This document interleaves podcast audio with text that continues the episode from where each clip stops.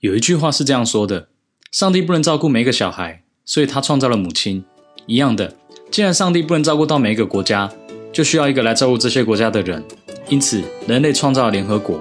今天要跟大家谈谈联合国的故事。联合国是怎么诞生的？这些国际组织的分工又是什么？台湾加入以后有什么好处呢？如果你也喜欢这些影片，请先订阅我们频道。我们现在所谓的国际组织，大都是隶属于联合国的组织与专门机构。联合国除了本身有秘书处、会员大会等内部组织以外，其他像是最近很红的世界卫生组织，或是联合国教科文组织、世界银行集团、国际民航组织等等，这些都是隶属联合国的专门机构，总共有十五个。但我们知道，联合国其实不是一个真的国家，而是由各个会员国所组成。最初的创始国有英国、美国、苏联、法国与中国。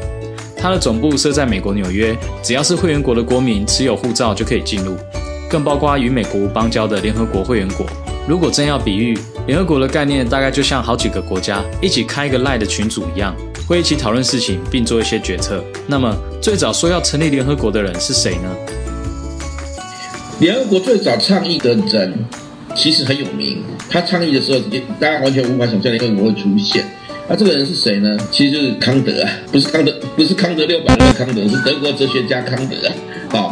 那康德在在他他写这个《论永久之和平》里面，他其实就谈到这个联联合国的理想或联合国的组组织这种概念出来。所以二次大战结束前，美英先在先是签订大西洋宪章之后，在二次大战结束之后，能建立起一个国际的有效的国际组织来解决全球这个战争的阴影啊。事实上，联合国刚成立时，其实运作的并不顺畅。就像是被供奉在桌上的菩萨一样，每个会员国都会去朝拜一下，拜完就走了，然后私底下还是各自为政。主要的原因是二次世界大战之后的世界局势进入了美苏两国的冷战时期，而两个强国对立导致联合国被架空。当时最紧张的就是柏林封锁，这是美苏冷战的第一次危机。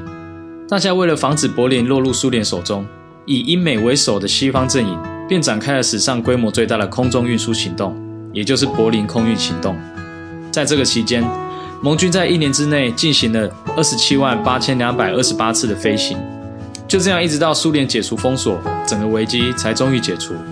此外，值得一提的是，一九六二年十月到十一月的古巴飞弹危机，那应该是人类历史上最接近核子战争的时刻。在两个强国的对峙下，持有大量核子武器的美苏两方，谁都不能先行使用这类武器。然而，为了避免造成冲突升温和大规模的毁灭，于是美苏两国阵营便开始了检讨核子武器的军事竞赛。那至于冷战后的国际局势呢？自从苏联瓦解以后，国际形势走向了资本主义的全球化。在全球化的同时，也有另一种声音出现，也就是区域联盟或称区域主义的提倡。这样区域的概念跟联合国又有什么不同呢？它几个特征啊，就一个是地缘政治上的利益的趋近性，然后它通常来讲利用经济上的，比如说像关税同盟的方式，扩大它的区域内的的市场，其实对抗的就是主张全球化，也是在面对那种优势政治经济体的挑战。这个这个其实很简单，就是我们在打架的时候，如果遇到一个身强力壮的人的时候，你最好的方式是什么？多找几个人吧。虽然都你们都是弱鸡，但是肥肥宅多了，其实阿诺也是没有办法。小商家，你要要跟上这种这种大集团统统一或者是全家这种企业不可能。可是我们可能也有人做法，就是说我高雄市的商店啊，就是传统的的干妈店杂杂货，现在杂货店联盟，像爱心联盟或主妇联盟的超市体系，它其实就是由原来的杂货线体系，他们联合起一起叫货，一起一起订货，时我们量大了，我们也就可以取类似的优势。那一开始我们互相联盟，然后我们在。境内我们互相开放市场，可是对境外我们用关税保护我们自己的幼稚弱小产业。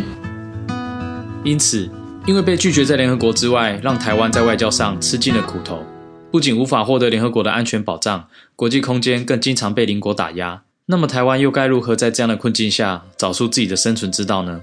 国家发展利益来看，台湾是一个加入全球化世界中的得益者。冷战格局中，我们先加入了所谓的。东西两大阵营中的西方阵营，就是民主自由阵营。然后后来，后来不拜全球化支持者自由民主价值的全面胜利，那台湾在这个浪潮中，但是作为一个外外贸出口的经济体，使得台湾的经济整个发展发展到现在，其实区域联盟对台湾来讲，反而不是不见得是有利益的。为什么？因为你的利益就只局局限在，比如说亚洲，或是乃至于东亚，乃至于说中国，或者说中华国中华经济圈。那之前有人倡议中华经济，我觉得这个都是非常危险的思考的原因。你要说市场，台湾最大的市场在哪里？不是中国啊，就是全球。我们是七十亿人口的的市场啊，不是 不是中国的十十四亿人口啊。不是说十四亿不重要啊，可是相对七十亿，难道你为了十四亿舍弃其他的五分之四吗？这很奇怪，这个逻辑我是看不懂。但事实上，台湾不是不想加入联合国，是中国一直频频施加强大的阻力。中国又是用什么方式让这些国际组织站在他们那边呢？中国最终的目的又是什么？他们到底从什么时候开始布局的呢？我们下支影片再继续谈。今天的分享就到这里。如果你也喜欢我们的影片，请订阅、分享给你的朋友。台湾人须知，我们下次见。